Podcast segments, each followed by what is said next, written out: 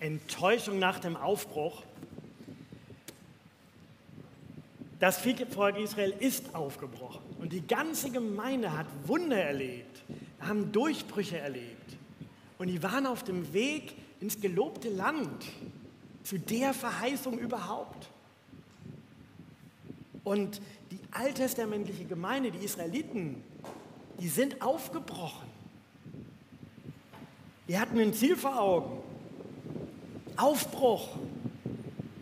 Aber, aber dann, dann, es dauerte nicht lange, auf dem Weg zum Ziel, auf dem Weg zur großen Vision, führt der Weg durch die Wüste. Der Weg führt durch den Alltag.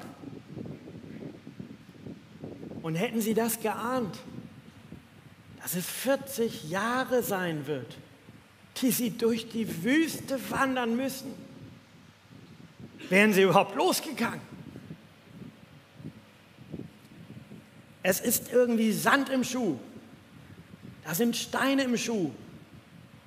Und der Wüstensand streut ihnen auch Sand in die Augen. Sie fangen an zurückzugucken und ihr Blick sowohl nach vorne wie nach hinten wird total verzerrt. Hört mal, was 2. Mose 16 erzählt von diesem verzerrten Blick in der Wüste. Die ganze Gemeinde der Israeliten brach von Elem auf. Sie kamen in die Wüste Sinn und das war am 15. Tag des zweiten Monats, seit sie aus Ägypten gezogen waren. In der Wüste rebellierte die ganze Gemeinde gegen Mose und Aaron. Die Israeliten sagten zu ihnen, hätte der Herr uns doch in Ägypten sterben lassen.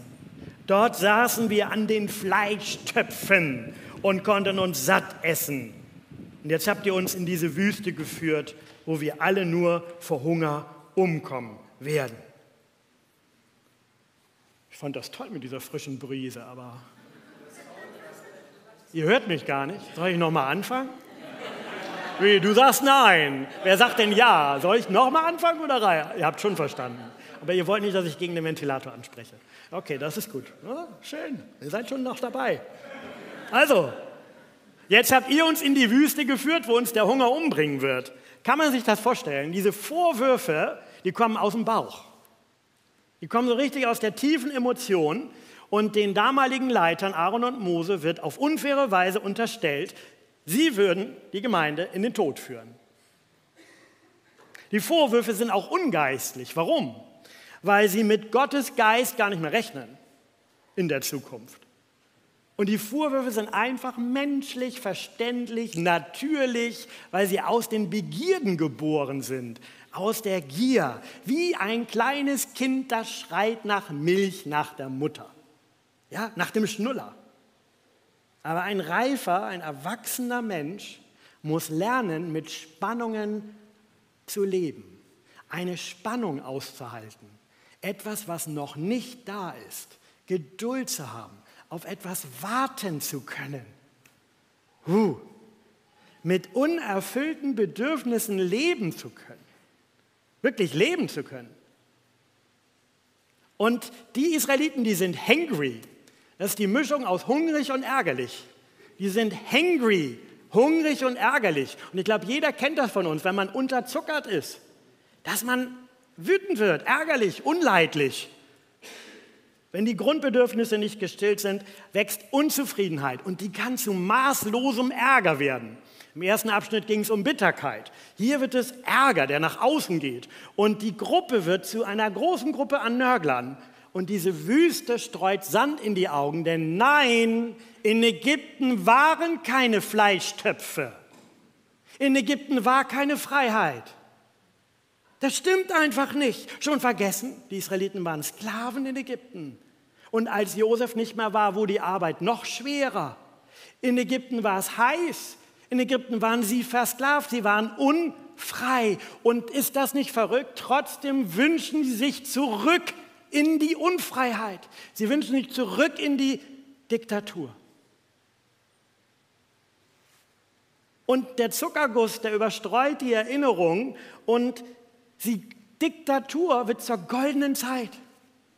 damals kann der Ärger eines Menschen das Gute vergessen lassen?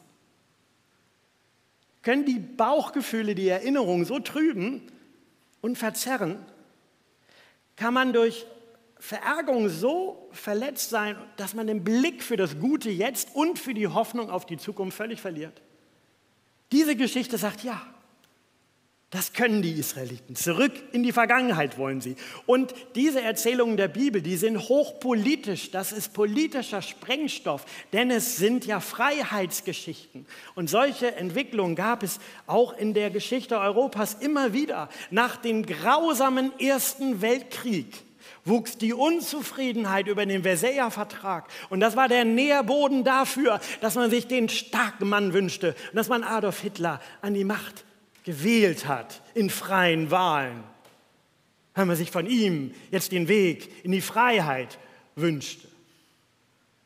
Und nach dem verheerenden und menschenverachtenden Zweiten Weltkrieg gibt es bis heute Populisten, die die Unzufriedenheit schüren und den Wunsch nach einer starken Nation, nach einem Bund der Vaterländer heute wünschen, wo die Grenzen wieder bewacht werden. Und man will zurück zur Führerschaft.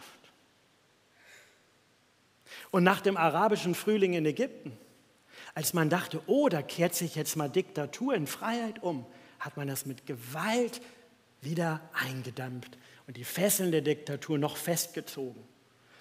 Dieser Text hat auch politischen Sprengstoff. Wenn Gott ein Gott der Freiheit ist, was heißt das denn in Belarus, wo ganz große Bevölkerungsteile nicht, vor nicht langer Zeit auf die Straße gegangen ist? Was heißt denn das für die Türkei, wo Tausende von Menschen demonstriert haben? Was heißt denn das im Iran? Was heißt denn das in Russland? Dort gibt es keine Meinungsfreiheit mehr, keine Pressefreiheit mehr. Es ist, herrscht nur noch eine kleine Gruppe, starke Führer. Und wer tritt ein im Gebet und im Protest gegen, für die politischen Gefangenen unserer Zeit, die nur in ihrem Land friedlich nach einem Aufbruch gerufen haben, nach Freiheit? Und die sind für Jahrzehnte weggesperrt. Alexander Nawalny in Russland, Maria Kolesnikova in Belarus. Taifun, Karmaran in der Türkei und, und, und. Es sind Tausende, ohne Übertreibung, Tausende politische Gefangene heute in schwerster Gefangenschaft, in Isolationshaft, nur weil sie mit Worten für die Freiheit das Wort ergriffen haben. Und weil sie ihrer Regierung widersprochen haben. Also Unfreiheit ist eine Geschichte von heute. Aus, nicht aus Tausend und einer Nacht. Und die Geschichte von Sklaverei hat ganz moderne Gesichter. Und die Erzählungen der Bibel haben also politischen Sprengstoff, weil sie Freiheitsgeschichten sind, Entfesselungsgeschichten und Vertrauensgeschichten. Denn wir werden gleich sehen, wie ungewöhnlich Gott reagiert auf die Emotionen, die angestauten Emotionen der Israeliter. Wie reagiert Gott auf diesen angestauten, unfairen Ärger? Ich finde es wirklich erstaunlich. Er reagiert auf die rebellischen, wie er sie ja selber nennt, ganz erstaunlich gelassen. Und wir lesen das hier in den Versen vier folgende. Der Herr sagte zu Mose, ich will für euch Brot vom Himmel regnen lassen. Das Volk soll hinausgehen und einsammeln, was es für den Tag braucht. Damit will ich sie prüfen, ob sie nach meiner Weisung leben oder nicht. Am sechsten Tag sollen die zubereiten, was sie eingesammelt haben das wird dann doppelt so viel sein.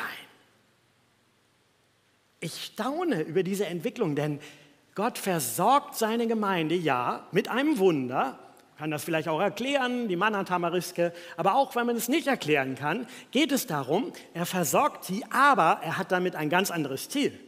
Das Ziel ist nicht, ihr seid jetzt satt und gut, sondern er versorgt sie, um sie auf die Probe zu stellen.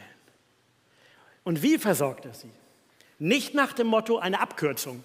Naja, wenn ihr jetzt da lang geht, dann könnt ihr euch 40 Jahre sparen, seid ihr sofort am Ziel. Oder auch nicht mit Durchhalteparolen. Na, nur noch ein paar Tage durchhalten, dann seid ihr in der Oase. Er reagiert auch nicht mit Vorwürfen. Also, warum beschwert ihr euch und seid undankbar? Er reagiert mit einer himmlischen Prüfung. Und die Prüfung hat zum Ziel, wie sie damit umgehen, wie sie damit umgehen, dass Gott sie versorgt. Am Abend gibt es Fleisch durch Wachteln, die sich niederlassen. Am Morgen Manna durch die Tamariske. Und dieses Fleisch am Abend und Manna am Morgen soll nicht ihren Mund verstopfen, sondern jetzt sollen sie lernen, Tag für Tag aus dem zu leben, was Gott ihnen schenkt. Am Abend Fleisch, am Morgen Manna, egal was Gott schenkt, er fordert jetzt seine Gemeinde auf, täglich, wartet darauf täglich, sammelt täglich, lebt davon täglich und am sechsten Tag sammelt doppelt so viel und dann ruht euch wirklich aus. Warten, sammeln, davon leben. Warten, sammeln, davon leben. Gott schenkt hier in der Wüstenzeit einen neuen Lebensrhythmus, einen geistlichen Lebensrhythmus seiner ganzen Gemeinde. Gott führt hier in der Wüste die Sechs-Tage-Woche und den Ruhetag ein. Und Gott schenkt und gebietet den Ruhetag, indem am sechsten Tag unerklärlich doppelt so viel da ist wie dann am nächsten Tag, wo nichts mehr da ist, wo man nichts einsammeln könnte, wenn man wollte. Und die Leiter, die verstehen Gottes Vorhaben, und er, Sie verstehen auch, Gott erfindet hier nicht den ewig gefüllten Kühlschrank in der Wüste. Nein, Gott führt sie in eine neue Freiheit, und zwar die Freiheit der Kinder Gottes, die in der Abhängigkeit von Gott besteht. Gott führt sie in die Freiheit der Kinder Gottes, die in der täglichen Abhängigkeit von Gott besteht. In Vers 6, da sagt Mose und ihr Aaron zu allen Israeliten, heute Abend werdet ihr erkennen, es war der Herr, der euch aus Ägypten geführt hat. Morgen werdet ihr sehen, wie herrlich der Herr ist, denn der Herr hat gehört, wie ihr gegen ihn rebelliert habt. Wer sind wir denn schon, dass ihr gegen uns rebelliert? Weiter sagte Mose, der Herr gibt euch am Abend Fleisch am Morgen Brot, damit ihr satt werdet, denn der Herr hat gehört, wie ihr gegen ihn rebelliert habt. Auf uns kommt es nicht an. Wenn ihr gegen uns rebelliert, rebelliert ihr gegen den Herrn. Die Rebellion gegen Gott, auch gegen die Leiter, lenkt Gott um in eine Gelegenheit. Will ich als Gemeinde lernen, Gott täglich zu vertrauen? Will ich das als Einzelner? Oder frage ich nach der Sicherheit für die nächsten 40 Jahre? Will ich mich dafür entscheiden, Tag für Tag von seinem Himmelsbrot zu leben? Tag für Tag aus seiner Versorgung zu leben? Oder will ich lieber raffen, sammeln oder aus dem leben, was von vorgestern ist und was eigentlich schon stinkt und madig ist? Und das lernt das Volk Israel in der Wüste. Es ist auf einmal bereit, sich auf Gott einzustellen, alltäglich. Und das lernt eine ganze Generation, 40 Jahre lang.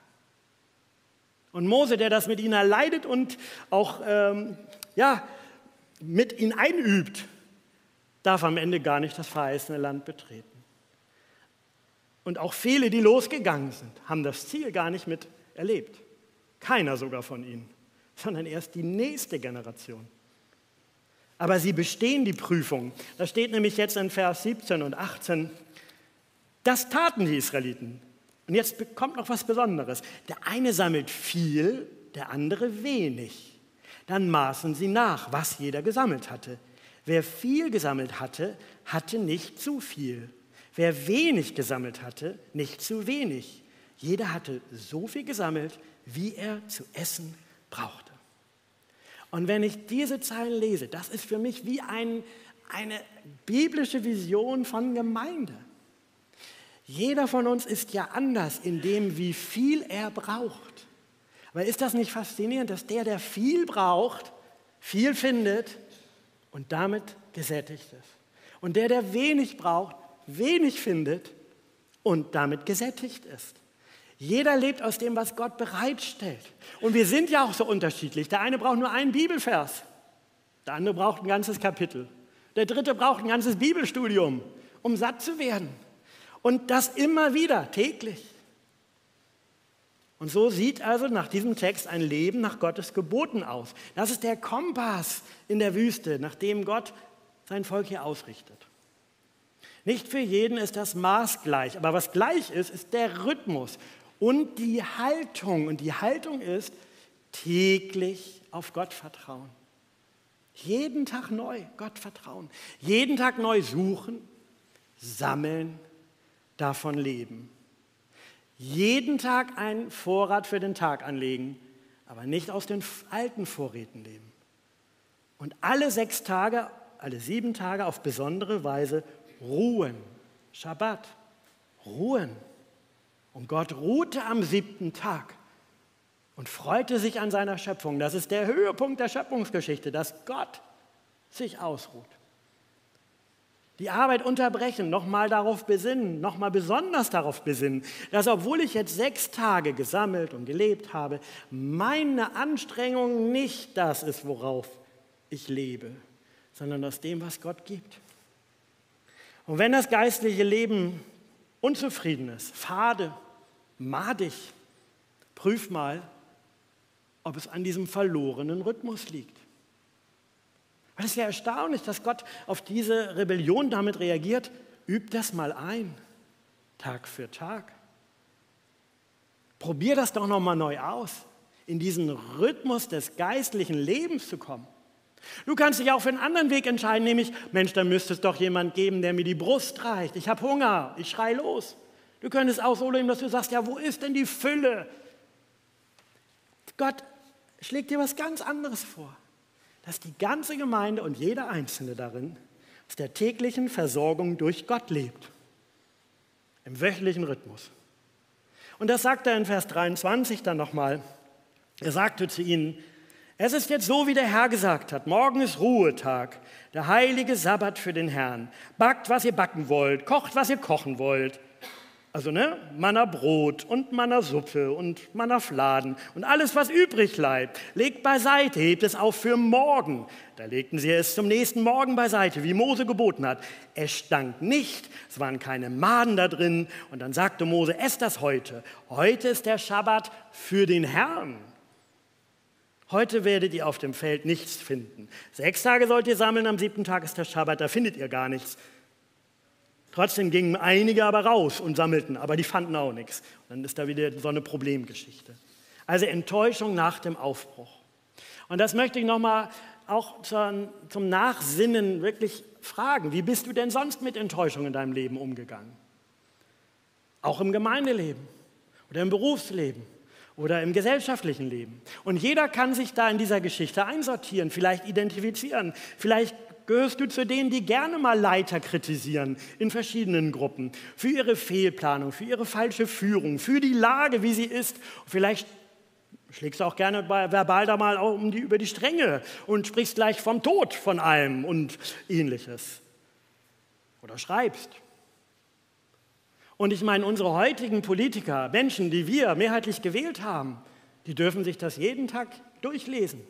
Hassmails, die brauchen Personenschutz.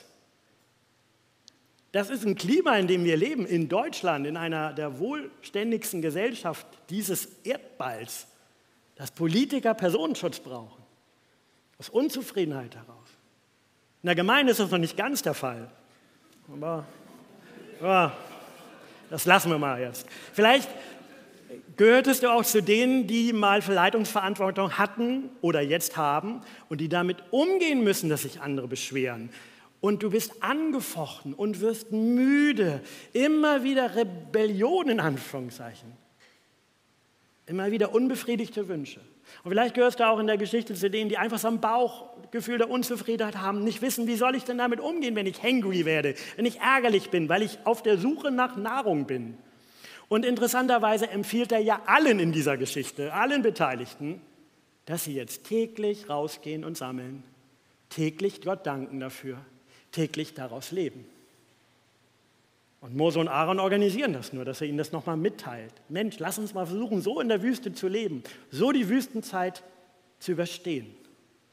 Und dann bauen sie sogar noch einen kleinen Topf und da tun sie so Manna rein, damit später mal im Tempel so ein Topf steht mit Manna. Ich möchte nicht wissen, wie der aussah, aber ähm, da, da muss sich ja ewig gehalten haben, aber es ist natürlich ein Symbol. Darin sollen dann die späteren Generationen erkennen. So haben wir gelernt, als geistliche Menschen zu leben. Aus der Wüstenzeit möchte ich auch was lernen. Ich möchte lernen als Leiter, mit dem viele sich identifizieren können, im Sinne von, viele von uns haben Leitungsverantwortung in verschiedenen Bereichen.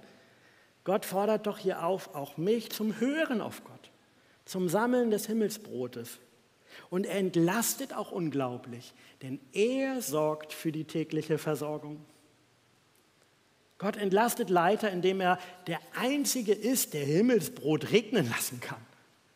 Der Einzige, der das überhaupt so erschaffen kann. Gott entlastet Leiter, indem Jesus Christus von sich sagt, ich bin das Brot des Lebens.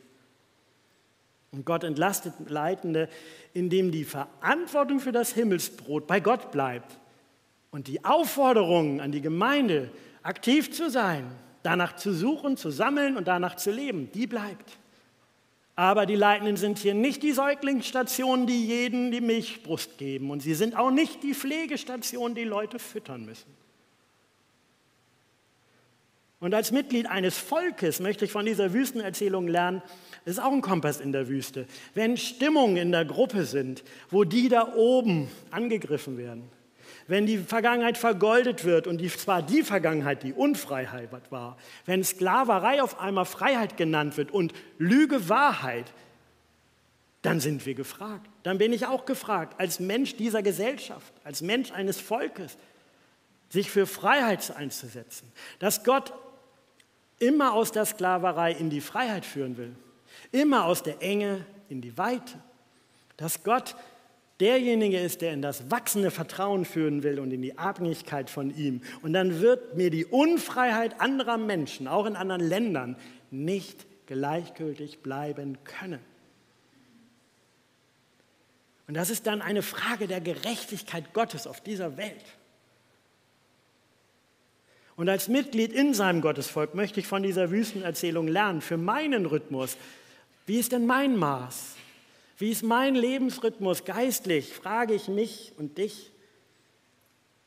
Gott fordert auf, der Versuchung zu widerstehen, zu viel zu nehmen, aber auch zu wenig. Gott fordert auf, diesen Rhythmus neu einzuüben, es neu auszuprobieren. Und natürlich bleibt die große Vision, das gelobte Land, das ferne Ziel. Wo kann die Gemeinde in 40 Jahren sein? Natürlich bleibt die lebendig. Aber auf dem Weg dorthin ist die Spannung auszuhalten, noch nicht angekommen zu sein, noch nicht die großen Ziele erreicht zu haben, nicht über Nacht und im Handumdrehen das erlebt zu haben, täglich aus seiner Versorgung zu leben, aus dem Staunen wie damals, Manhu, was ist das?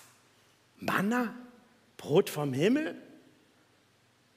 Gott führt in die Freiheit der Kinder Gottes, die in der täglichen Abhängigkeit von ihm besteht.